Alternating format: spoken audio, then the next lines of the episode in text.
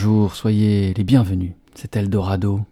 Soyez les bienvenus pour une heure d'errance en terre rock, folk, etc. Emmanuel Tellier est journaliste et musicien. Il travaille longtemps pour les Inrecuptibles, puis œuvre comme grand reporter au sein de Télérama.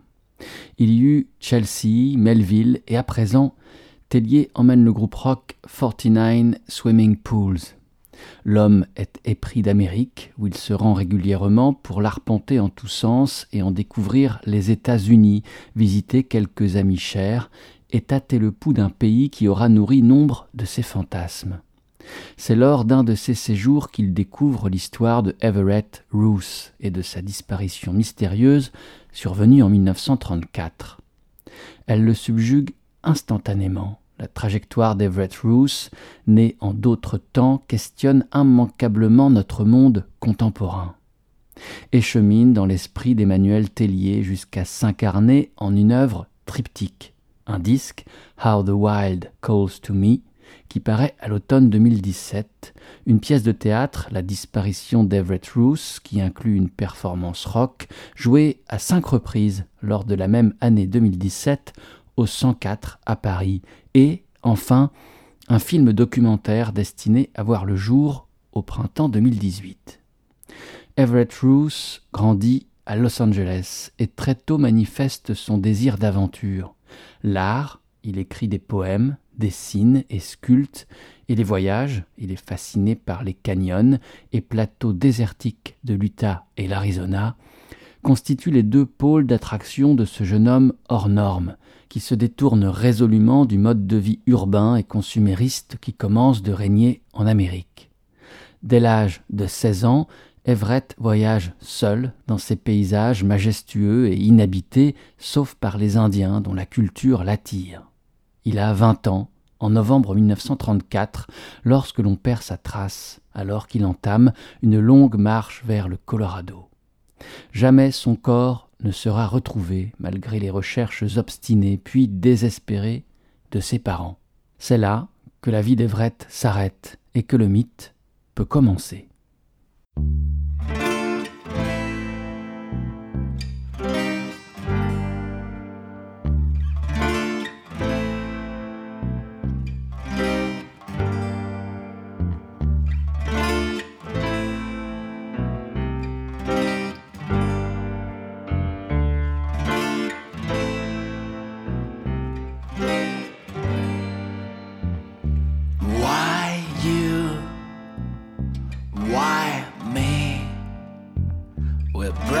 us, but we're not, we're not alike. I drive and you walk. I ran the world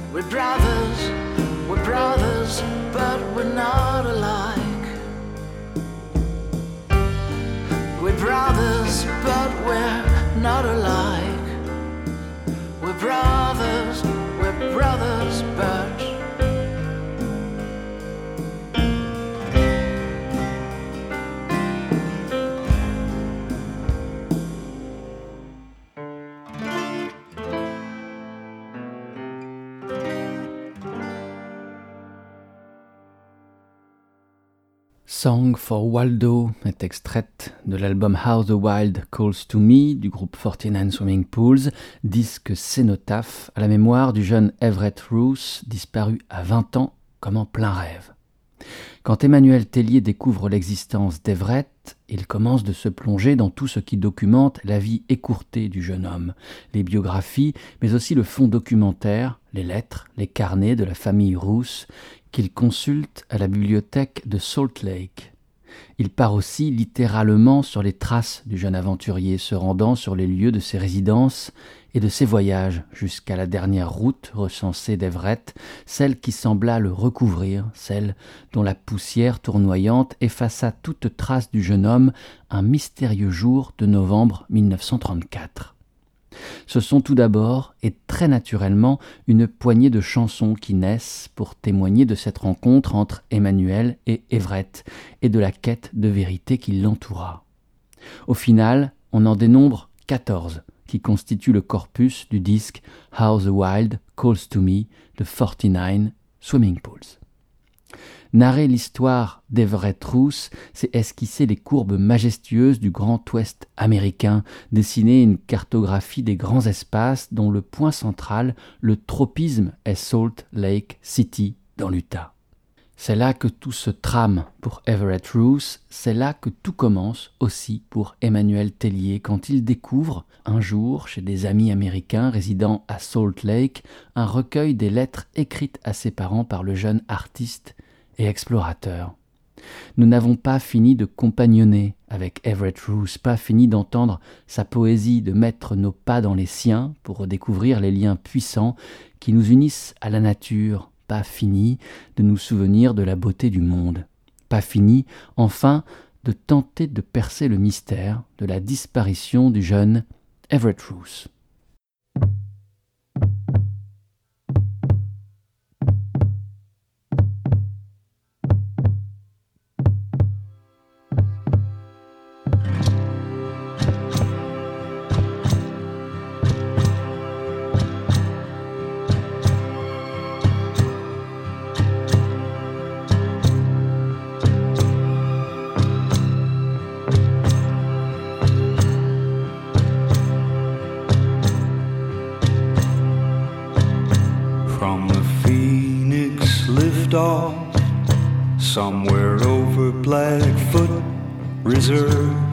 High above Drumheller.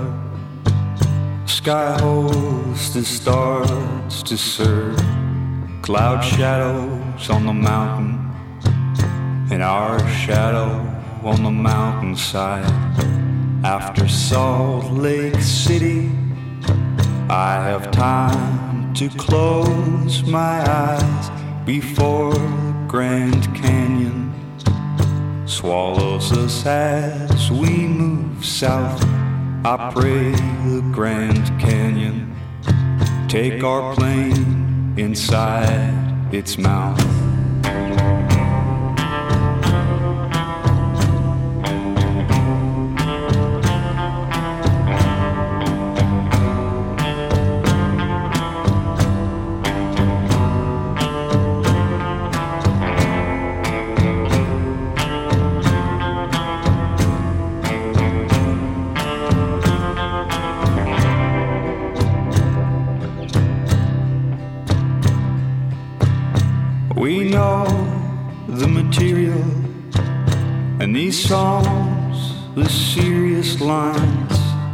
Under palms ethereal in Hollywood's mysterious wild.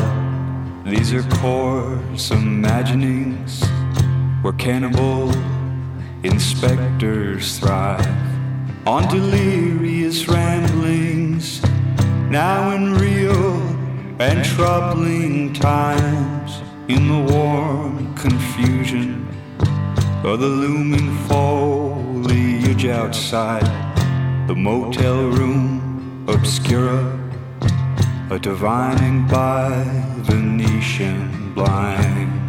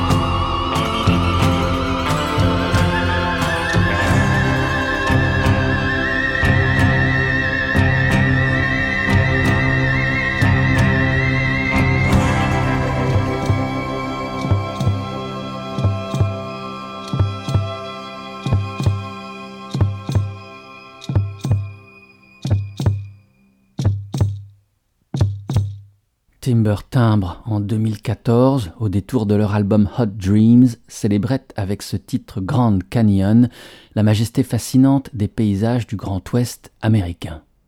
La beauté et la majesté de ces étendues sont à couper le souffle. Aussi, le jeune Everett Roos, quand il les découvre, au tout début des années 30, en eut-il le souffle coupé? Et en nourrit-il inéluctablement une véritable passion? Emmanuel Tellier put me confier.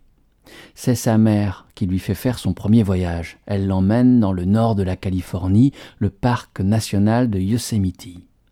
Et là, Everett tombe amoureux des paysages. D'autres voyages l'unissent à ses parents, mais dès l'âge de 16 ans, il part seul. On peut dénombrer quatre grandes expéditions de plus en plus longues qui, si elles suscitent la fierté de la mère pour son baroudeur de fils, provoquent l'inquiétude du père d'Everett. Il peut partir jusqu'à six mois, marchant, montant dans les trains, faisant du stop. Quand le jeune homme revient chez lui, à Los Angeles, son père tente de le convaincre de suivre des études, d'avoir un vrai métier, de cesser de vivre si dangereusement. Aussi inscrit-il Everett à l'université de Los Angeles, mais le jeune homme plaque ses études après trois mois de cours pour repartir en voyage. Everett grandit dans une famille éprise de voyage, donc, ainsi que de culture. Les Rousses écrivent beaucoup, chacun des membres de la famille, la mère, Stella, le père, Christopher, le frère aîné Waldo et le jeune Everett, tient un journal, au sein duquel, à la fin de la journée, ils consignent leurs faits et pensées. Il y a chez les Rousses beaucoup de livres ainsi que de nombreux disques, notamment de musique française, celle de Ravel, de Debussy. Les Rousses sont de grands curieux, en avance sur leur temps. Ainsi, la mère d'Everett nourrit-elle une véritable passion pour la danseuse, pionnière de la danse moderne, grande figure libre et visionnaire, danseuse aux pieds nus, frottant son corps, dansant aux grands vents extérieurs, prenant une quête esthétique autant que spirituelle, Isadora Duncan.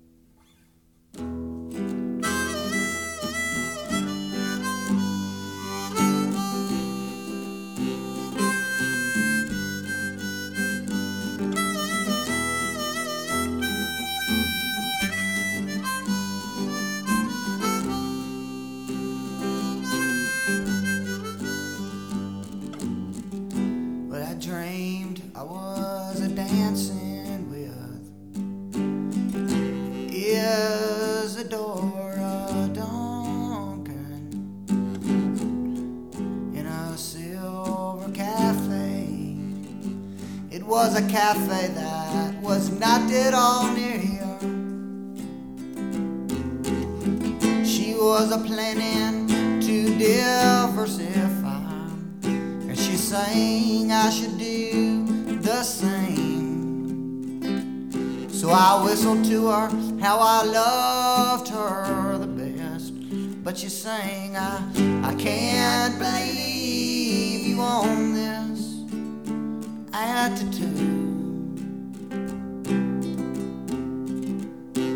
But with some ballet moves, I removed her shoes and I painted my lips to hers, and still she sang, I, I can't believe you own this attitude. She sang, I, I can't believe you own this, this attitude.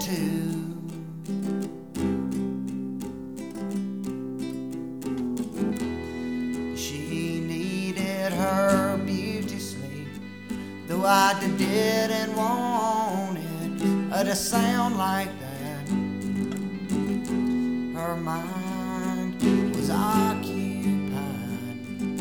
Her hard coffee was cold by then as snow. She sang, My smile is more than pearly white, and my dreams are more than you. Sang, My yellow eyes are more than mirrors, and my scarf is a moment more than blue. And she sang, I can't believe you own this attitude. Yes, I sang, I, I can't believe you own this, this attitude.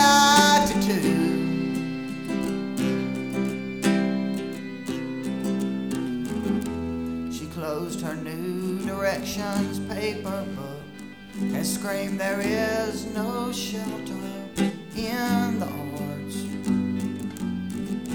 She'd been crying all day, but now her eyes they were brighter than the moon. And she sang, My smile is a more than pearly white, and my dreams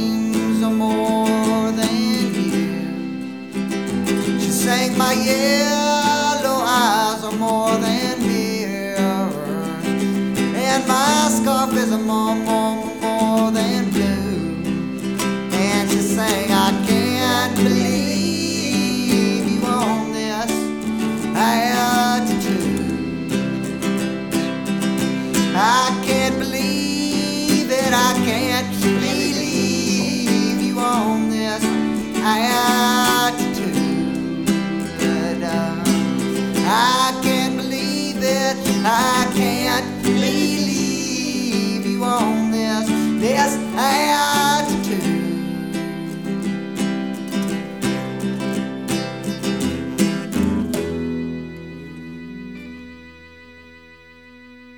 En 1990 paraissait le premier album de Vic Chestnut intitulé Little et recueillant une poignée de chansons enregistrées deux années auparavant à Athens, Géorgie, sous l'amicale et bienveillante production de Michael Stipe, chanteur du groupe R.E.M. et découvreur Vic Chestnut.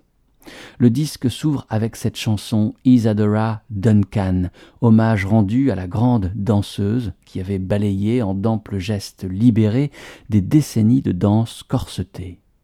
Le corps délié et harmonieux et l'esprit indompté de Isadora Duncan sont d'autant plus bouleversants qu'ils sont chantés par un Vic Chestnut enfermé dans un corps paralysé, cloué dans son fauteuil roulant. Isadora Duncan était une des figures idolâtrées au sein de la famille du jeune poète et explorateur Everett Roos. Les parents d'Everett vouaient pour la culture et la connaissance un immense respect et ne portaient à l'argent et au confort matériel que peu d'attention. Emmanuel Tellier est clair. La majeure partie de sa carrière, lors de l'enfance et l'adolescence d'Everett, le père est probation officer, travailleur social pour la réinsertion des prisonniers. On décèle déjà cette attention pour les marges, la pauvreté, ainsi qu'une certaine spiritualité. Le père gagne modestement sa vie. Au moment de la crise de 29, son salaire baissera même, fragilisant encore plus la situation financière des Rousses. Si le père gagne modestement sa vie et que la mère ne travaille pas, ce n'est pas un problème pour les Rousses. L'argent n'est pas une fin en soi, les pantalons sont rapiécés, les chaussures usées, mais ils sont heureux ainsi. Emmanuel Tellier nous le rappelle. Se souvenir de Everett Roos, c'est se pencher sur cette Amérique meurtrie par la Grande Dépression, c'est suivre les pas épuisés et infinis des hobos qui traversent l'Amérique en montant dans les trains de marchandises et se fondre dans les multitudes de familles migrantes qui portent tous leurs espoirs dans l'Eldorado californien.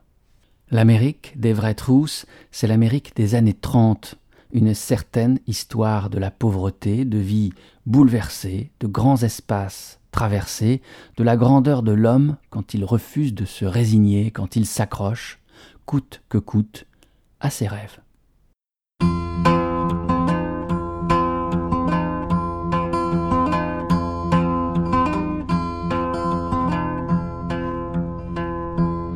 It's a mighty hard road that my poor hands have hoed. My poor feet has traveled a hot, dusty road. Out of your dust bowl and westward we rode. Your desert was hot and your mountains was cold. I've worked in your orchards of peaches and prunes. Slept on the ground in the light of your moon. On the edge of your city, you'll see us, and then we come with the dust, and we're gone with the wind.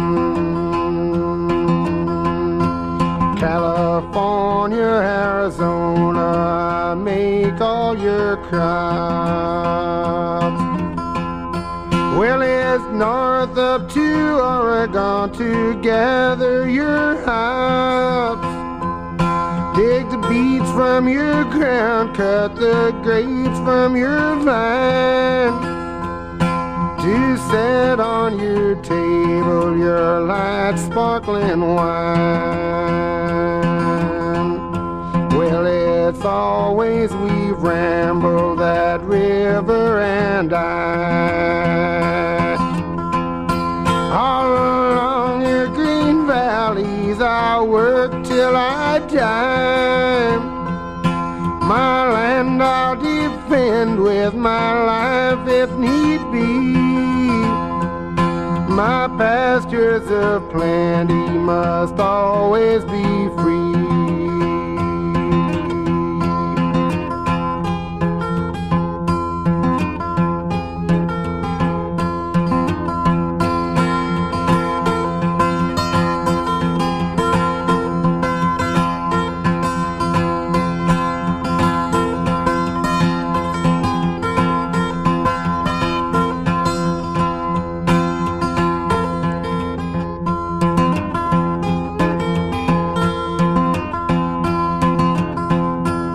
It's a mighty hard road that my poor hands have pulled.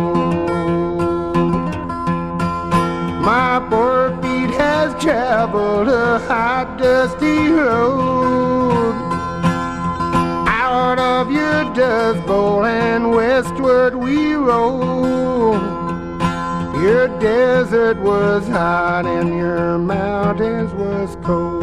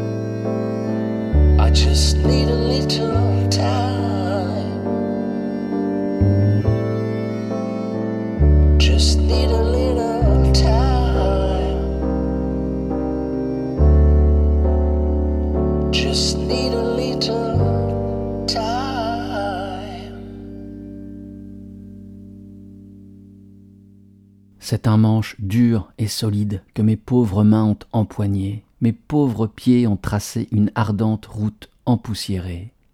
Sortant de tes vallées de poussière vers l'ouest, nous avons roulé, et tes déserts étaient brûlants, et tes montagnes glacées.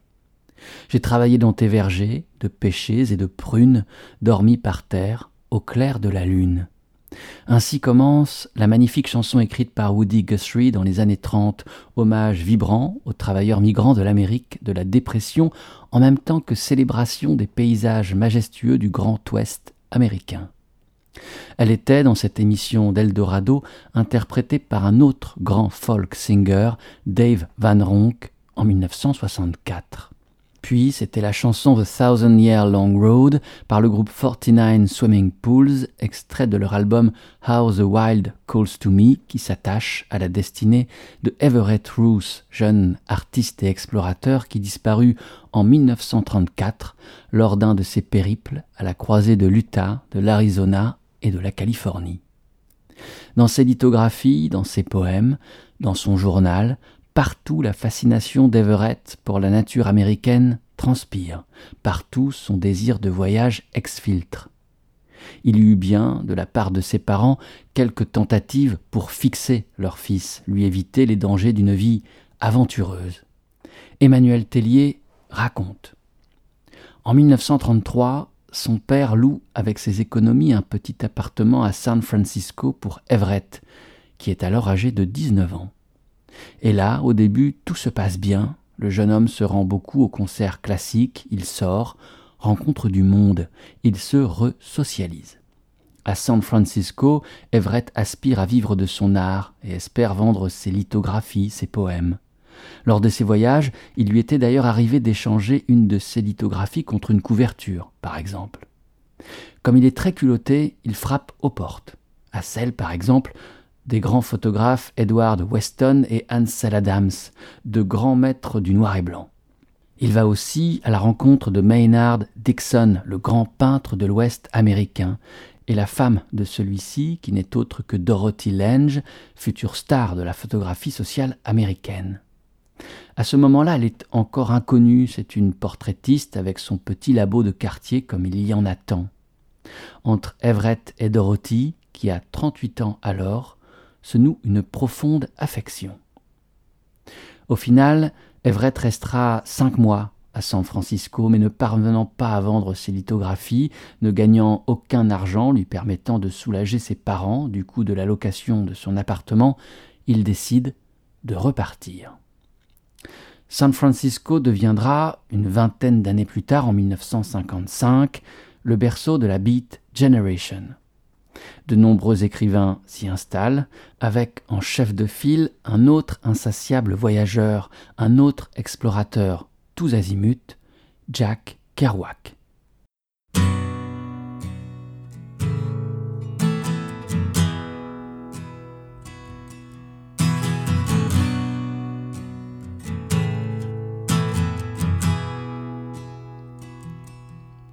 church is blowing a sad wind blown Kathleen on the bells of the Skid Row slums.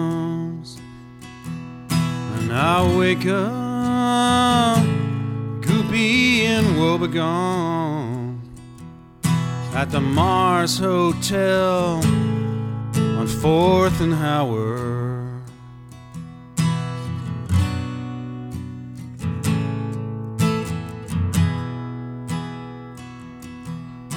Do you remember those dancing girls in St. Louis?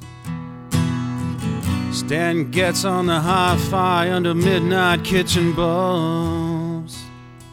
And we all agree it's too big to keep up with. That we're surrounded by life that will never understand it. Great magical city of the Gandavas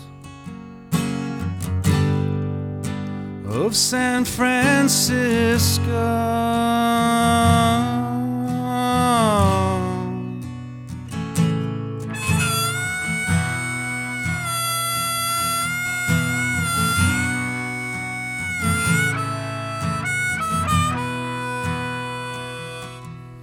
And where is the writer? Who could bring you? Sobbing through the bed fucking bed cribs. Of the moon to see it all even unto some robbery of the heart at dawn when no one cares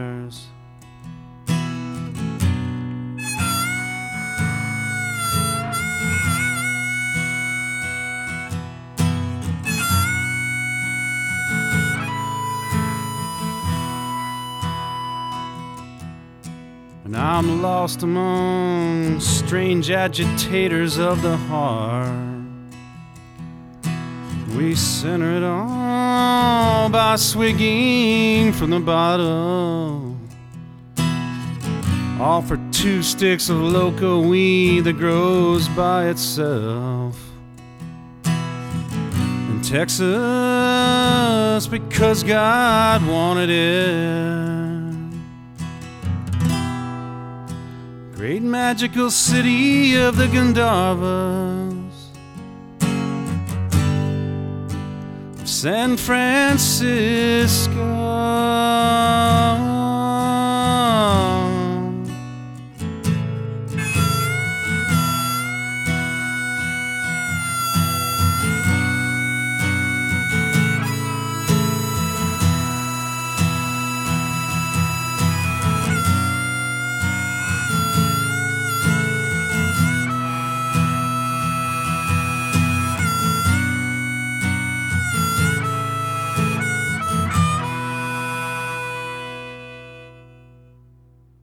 San Francisco est chanté par Jay Farrar à l'occasion du disque qu'il fit paraître en 2009 avec Benjamin Gibbard, dédié à la figure du poète et voyageur Jack Kerouac, One Fast Move or I Am Gone. San Francisco sera la dernière halte pour le jeune Everett Roos, le dernier havre avant son ultime voyage. Il y a, plus fort que tout, l'appel inéluctable du mouvement, de la nature. La chanson Sundown de 49 Swimming Pools nous dit cela, qui mêle les mots de Tellier à ceux de Roos. Mère, je suis comme le vent, je ne connais rien de mieux que de marcher seul, tout seul. Père, tu ne peux me demander de rester enfermé, tu vois, à présent je marche dans le vent. Cette nature est tout ce que j'aspire à voir. La nature guérit, et je me sens à nouveau heureux ici. Et dans une autre chanson de leur disque How the Wild Calls to Me, la chanson Juniper, Everett confie Je ne serai jamais rassasié de grands espaces.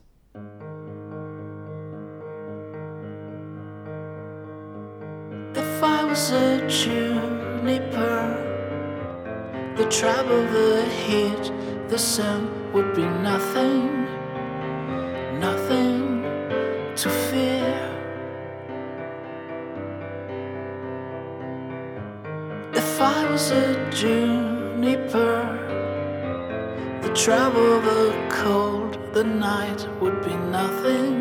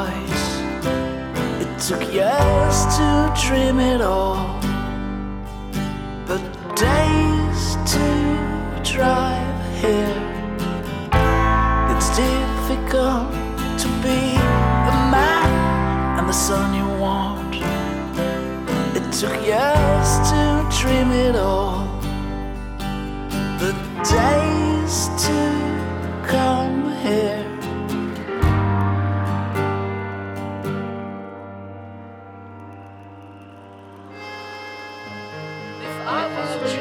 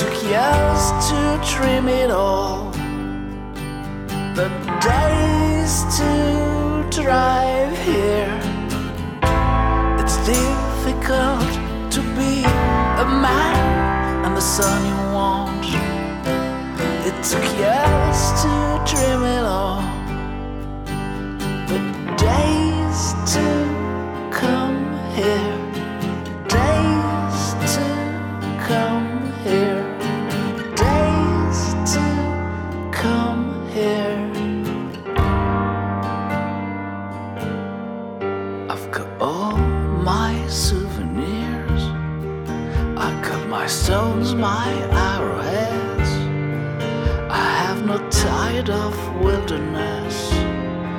I have no tide of wilderness. I've got all my souvenirs. I got my poems, my figurines. I have no tide of wilderness. I have no tide of wilderness. And who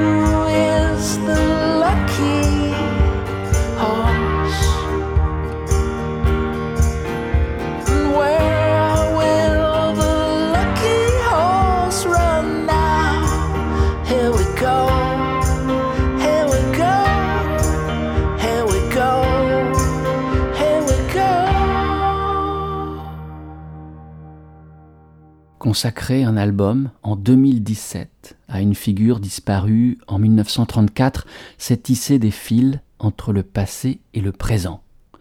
Emmanuel Tellier songe. L'histoire d'Everett Roos m'a semblé résonner avec bien des problématiques actuelles. L'errance d'Everett et sa complicité avec Dorothy Lange, la photographe des déchus de la Grande Dépression, font écho aux grandes migrations qui traversent notre époque. La fascination d'Everett pour la nature, la révérence avec laquelle il la considère nous emmène sur le terrain de l'écologie et à la conscience que nous devons prendre de la beauté et de la fragilité de la nature. Everett semble être positionné à un point charnière de notre histoire, un point où un homme tel que Trump est à la tête des États-Unis. Les questions écologiques et sociales sont aujourd'hui criantes, et si nous pouvons avoir peur Donald Trump, nous pouvons en même temps nous souvenir du New Deal de Roosevelt, cette formidable politique presque socialiste qui pariait sur l'humain.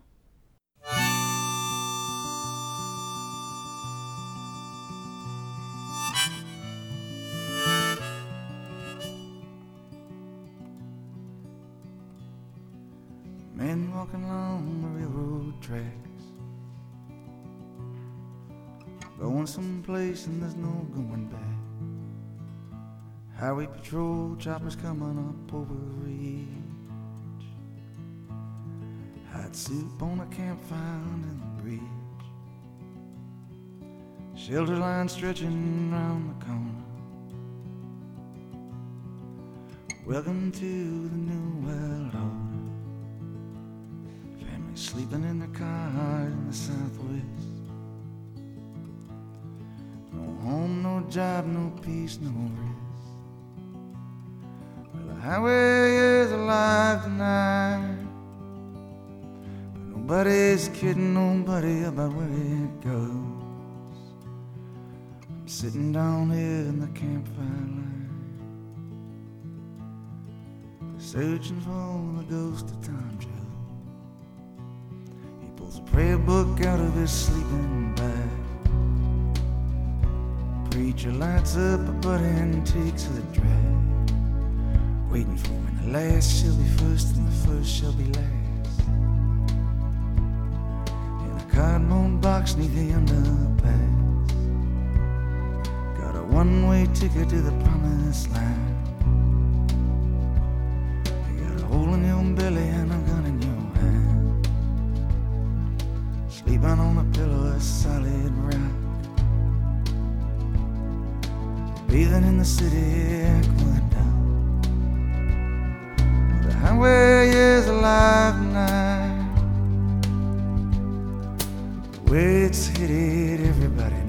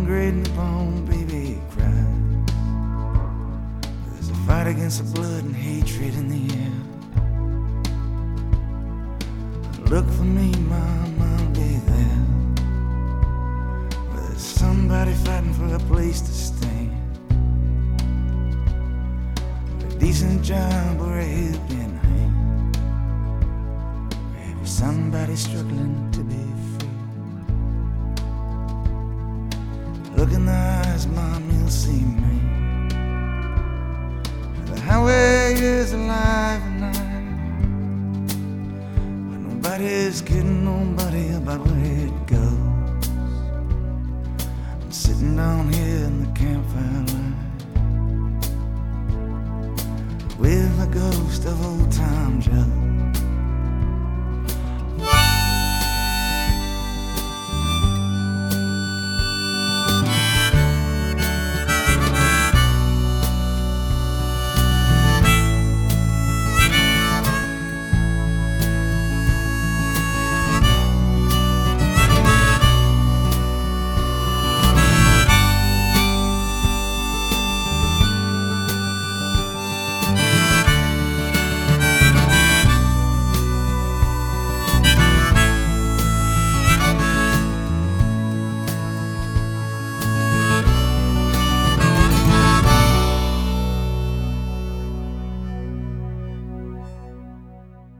1995, Springsteen convoquait le fantôme de Tom Joad, le héros des raisins de la colère de John Steinbeck, afin de dresser un portrait implacable d'une Amérique oublieuse de ses héros ordinaires, de ses déclassés, de ses anonymes. Depuis les années 30, rien n'aurait finalement beaucoup changé en Amérique, semble méditer Springsteen. Retour dans les années 30, donc. Retour auprès du jeune Everett Roos, nous sommes en 1934 et Everett entame son dernier voyage. Emmanuel Tellier, toujours en passeur, ambassadeur de l'histoire fragile d'Everett, tire les fils, remonte le temps. Le dernier voyage d'Everett s'arrête près d'Escalante, dans l'état de l'Utah, en novembre 1934. C'est là qu'on perd sa trace, c'est là que sont recueillis les derniers témoignages de personnes ayant vu Everett vivant, à Escalante, Everett est resté quatre nuits. Il y dormait à la belle étoile, dans une prairie, jouait avec les gamins du coin et est allé au cinéma trois soirs de suite. Comme il avait un peu d'argent, il a payé aussi les billets des enfants du village. Everett a tissé des liens avec pas mal de monde à Escalante, avec l'institutrice notamment, mais au bout de quatre jours, il décide de partir à nouveau. Il a déclaré projeter de partir vers le sud, vers le Colorado, afin d'aller voir les Indiens Navarro. Everett est mort à vingt ans et c'est terriblement jeune. Il était certainement bipolaire et souffrait d'épisodes dépressifs, mais il a malgré tout su trouver des moments de paix, par exemple lors de ses longs séjours dans le désert. Il aurait pu vivre encore bien des épisodes intenses et heureux, mais il en est allé autrement pour lui. Je pense qu'il est certainement mort noyé à la suite d'un torrent de boue causé par un orage, un de ces terribles et violents flash floods qui arrivent souvent dans ces contrées désertiques. Il s'est peut-être noyé sinon en voulant traverser le Colorado.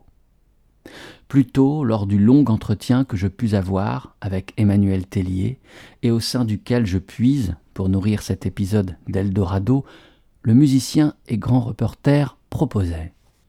Dès l'âge de quatorze ans, Everett Roos avait formulé ce qui peut s'apparenter à un rejet de la modernité et de la ville, leur préférant la marche dans les espaces inhabités, la solitude du voyage extrême, l'aventure au quotidien, la rencontre avec les Native Americans.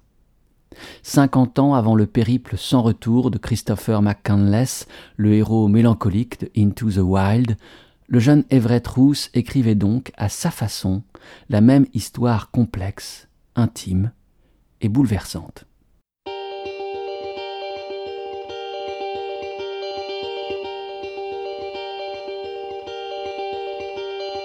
Have no fear for when I'm alone.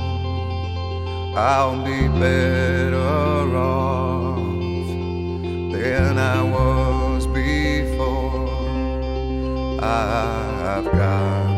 this life. I'll be around to grow who I was before. I cannot recall long nights nights allow me to feel I'm falling. I am falling.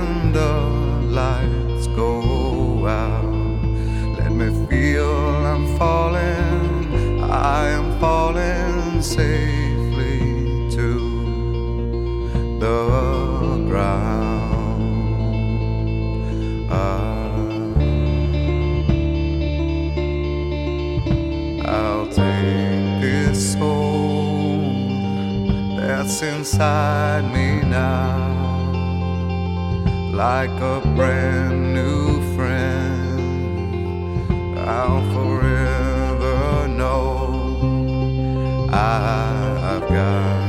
this light in the will to show.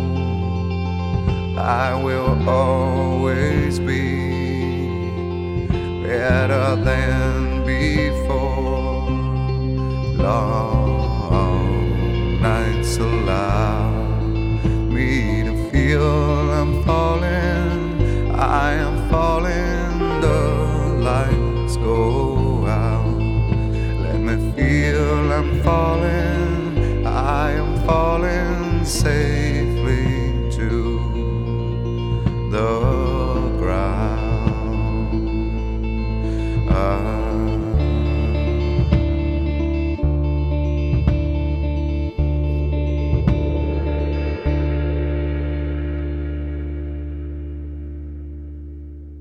J'ai toujours été amoureux du désert, à me pavaner et à me faufiler doucement entre les montagnes.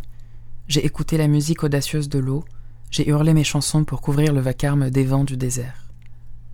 Sur les sentiers des canyons, alors que les vents nocturnes soufflaient, soufflaient et susurraient à travers la cime des pins éclairée par les étoiles, le nez en l'air, j'ai marché derrière ma mule placide, tandis que l'eau se précipitait pour jaillir sur les rochers en contrebas. J'ai connu le tangage de l'eau émeraude, je me suis épris des roches rouges, des arbres tortueux et des ciels turquois sur nuages, des nuages lents éclairés par le soleil et des vents de sable rouge. J'ai ressenti la pluie et me suis endormi derrière la cascade. Je me suis étendu sur l'herbe fraîche et j'ai entendu le murmure fantomatique et nostalgique des vents, à l'ombre des peupliers, là où les feuilles argentées bruissent et chuchotent de vagues regrets en direction des montagnes mordorées. J'ai regardé les nuages noirs s'amonceler dans le ciel. À Dodane et en chantant, je suis allé à la rencontre du splendide orage qui gronde, et j'ai affronté sa colère jusqu'à ce que le soleil disparaisse fondu dans l'obscurité et que les éclairs entendent ma chanson. Dites que j'ai crevé de faim, de froid et de fatigue, que j'ai été brûlé et aveuglé par le soleil du désert, que j'ai été assoiffé, gelé et frappé d'étranges maux, seul, trempé et glacé, mais que j'ai gardé mon rêve intact. Je serai toujours celui qui était pris de nature, qui se pavane et se faufile doucement entre les montagnes.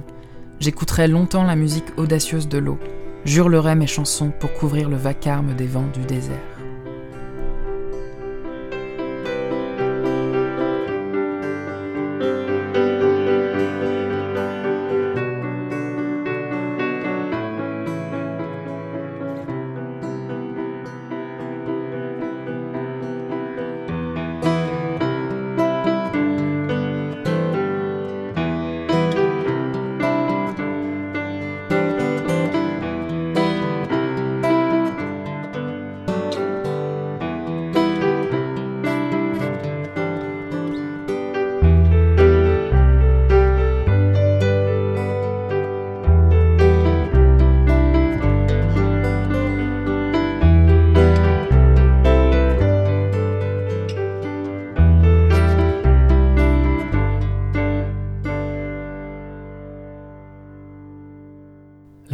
De la traduction de Wilderness Song, poème écrit par Everett Roos, était signée Elias Driss.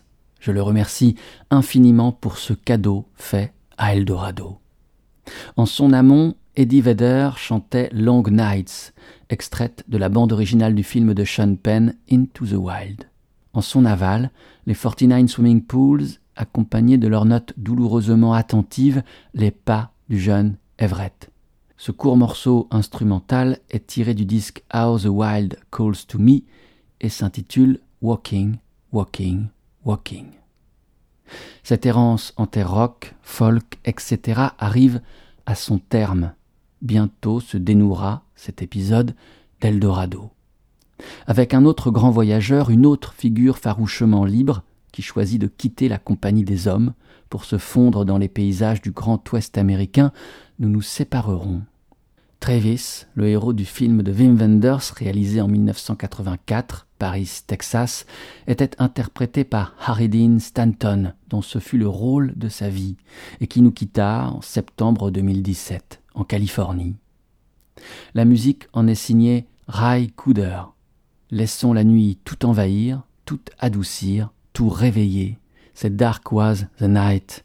Merci d'avoir été à l'écoute. Pour retrouver toutes les émissions ainsi que les références exactes des morceaux programmés, il y a cette adresse www.radio-eldorado.fr. À la prochaine, portez-vous bien. Ciao.